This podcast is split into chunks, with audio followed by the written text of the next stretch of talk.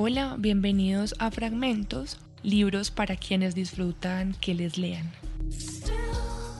Hoy voy a leer el primer capítulo de Bonsai del escritor chileno Alejandro Zambra y publicado por la editorial Anagrama. La primera edición de Bonsai fue publicada en el 2006. 1. Bulto. Al final ella muere y él se queda solo, aunque en realidad se había quedado solo varios años antes de la muerte de ella, de Emilia. Pongamos que ella se llama o se llamaba Emilia, y que él se llama, se llamaba y se sigue llamando Julio. Julio y Emilia. Al final Emilia muere, y Julio no muere. El resto es literatura. La primera noche que durmieron juntos fue por accidente. Había examen de sintaxis española 2, una materia que ninguno de los dos dominaba, pero como eran jóvenes y en teoría estaban dispuestos incluso a estudiar sintaxis española 2 en casa de las mellizas Vergara. El grupo de estudio resultó bastante más numeroso de lo previsto. Alguien puso música, pues dijo que acostumbraba a estudiar con música. Otro trajo vodka, argumentando que le era difícil concentrarse sin vodka. Y un tercero fue a comprar naranjas, porque le parecía insufrible el vodka sin jugo de naranja. A las tres de la mañana estaban perfectamente borrachos, de manera que decidieron irse a dormir. Aunque Julio había preferido pasar la noche con alguna de las hermanas Vergara, se resignó con rapidez a compartir la pieza de servicio con Emilia. A Julio no le gustaba que Emilia hiciera tantas preguntas en clase, y a Emilia le desagradaba que Julio aprobara los cursos a pesar de que casi no iba a la universidad. Pero aquella noche ambos descubrieron las afinidades emotivas que con algo de voluntad cualquier pareja es capaz de descubrir. De más está decir que les fue pésimo en el examen. Una semana después, para el examen de segunda oportunidad, volvieron a estudiar con las Vergara y durmieron juntos de nuevo, aunque esta segunda vez no era necesario que compartieran pieza, ya que los padres de las mellizas estaban viajando en Buenos Aires. Poco antes de arredarse con Julio, Emilia había decidido que en adelante follaría, como los españoles. Ya no haría el amor con nadie. Ya no tiraría o se metería con alguien, ni mucho menos culearía o culearía. Este es un problema chileno, dijo Emilia entonces a Julio, con una soltura que solo le nacía de la oscuridad y en voz muy baja. Desde luego, este es un problema de los chilenos jóvenes. Somos demasiado jóvenes para el amor. Y en Chile, si no haces el amor, Solo puedes culear o culiar. Pero a mí no me gustaría culiar o culear contigo. Preferiría que folláramos, como en España. Por entonces, Emilia no conocía España. Años más tarde viviría en Madrid, ciudad donde follaría bastante, aunque ya no con Julio, sino fundamentalmente con Javier Martínez y con Ángel García Atienza, y con Julián Albuquerque, y hasta, pero solo una vez, y un poco obligada, con Carolina Kopek, una amiga polaca. Esta noche, esta segunda noche, en cambio, Julio se transformó en el segundo compañero sexual de la vida de Emilia. En él, como con cierta hipocresía dicen las madres y las psicólogas, segundo hombre de Emilia, quien a su vez pasó a ser la primera relación seria de Julio.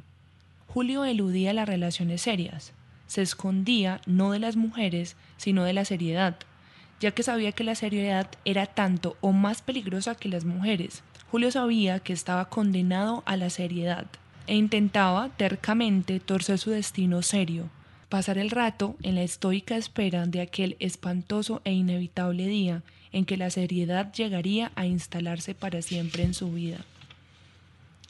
El primer pololo de Emilia era torpe, pero había autenticidad en su torpeza.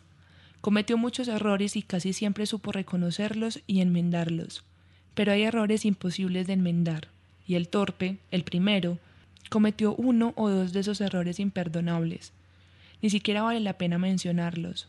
Ambos tenían 15 años cuando comenzaron a salir, pero para cuando Emilia cumplió 16 y 17 el torpe, el torpe siguió teniendo 15.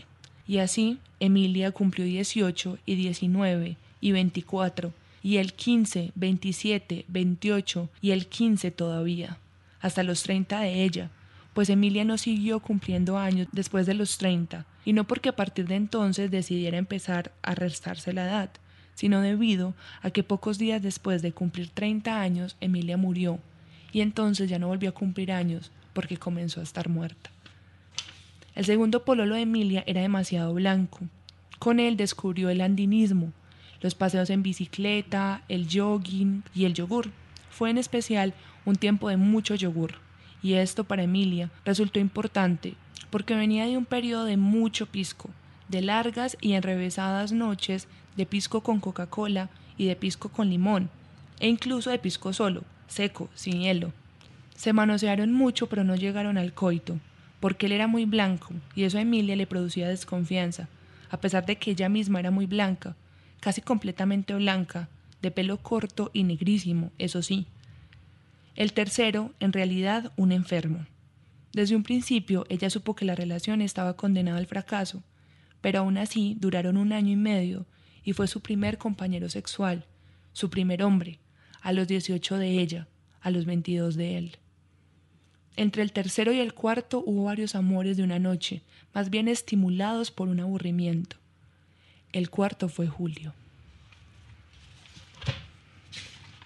Atendiendo a una arraigada costumbre familiar, la iniciación sexual de Julio fue pactada en diez mil pesos con Isidora, con la prima Isidora, que desde luego no se llama Isidora ni era prima de Julio. Todos los hombres de la familia habían pasado por Isidora, una mujer aún joven, de milagrosas caderas y cierta propensión al romanticismo que accedía a adelantarlos, aunque ya no era lo que se dice una puta, una puta puta. Ahora, y esto procuraba siempre dejarlo en claro, trabajaba como secretaria de un abogado.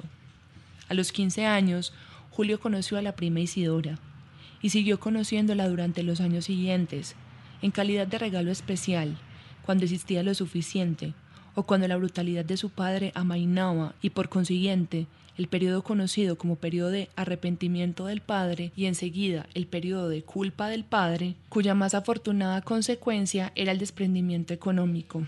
De más está decir que Julio tendió a enamorarse de Isidora, que la quiso, y que ella, fugazmente enternecida por el joven lector que se vestía de negro, lo trataba mejor que a los otros convidados, lo consentía, lo educaba en cierto modo. Solo a los 20 años Julio comenzó a frecuentar con intenciones sociosexuales a mujeres de su edad, con éxito escaso pero suficiente para decidirse a dejar a Isidora, a dejarla, desde luego, del mismo modo que se deja de fumar o de apostar en carreras de caballos. No fue fácil, pero meses antes de aquella segunda noche con Emilia, Julio ya se consideraba a salvo del vicio.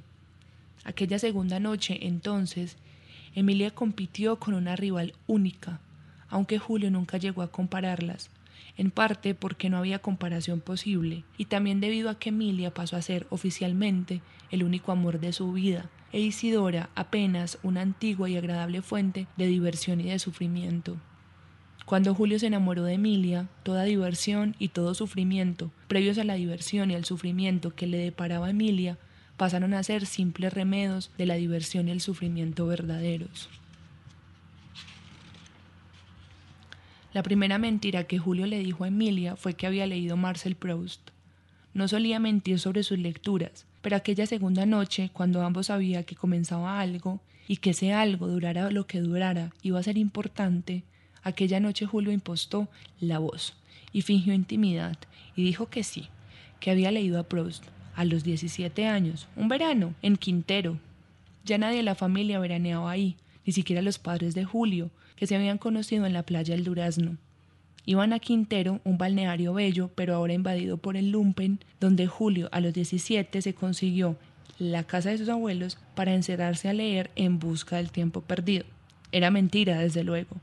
Había ido a Quintero aquel verano, había leído mucho, pero a Jack Kerouac, a Heinrich Boll, a Vladimir Nabokov, a Truman Capote y a Enrique Lin, no a Marcel Proust.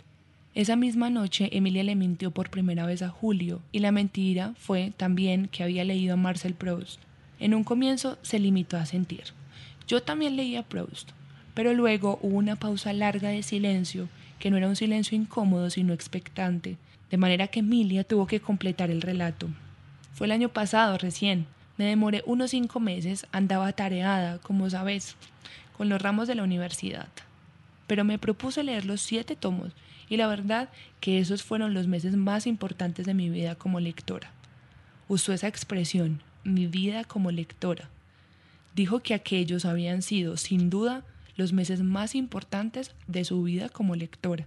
En la historia de Emilia y Julio, en todo caso, hay más omisiones que mentiras y menos omisiones que verdades, verdades de esas que se llaman absolutas y que suelen ser muy incómodas.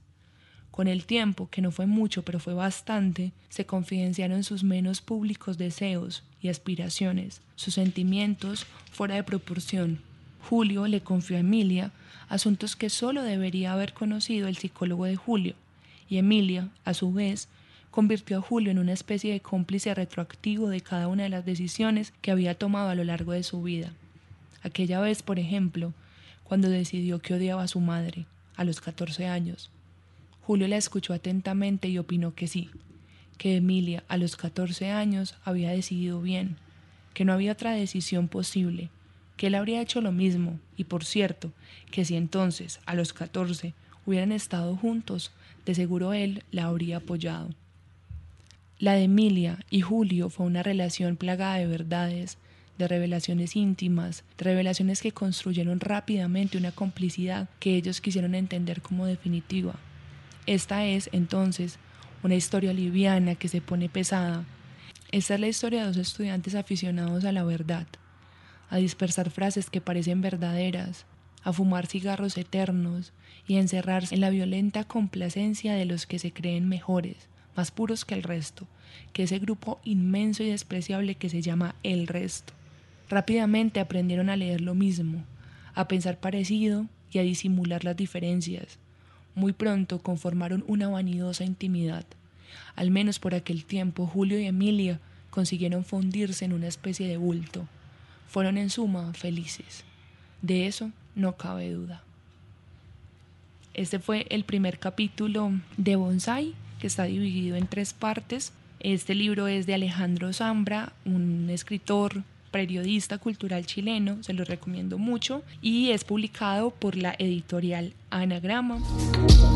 Si tienen alguna sugerencia de lectura, déjenla en nuestras redes sociales en arroba Radio. Yo soy Camila Willes y me pueden encontrar en Twitter como arroba Camila La Willes.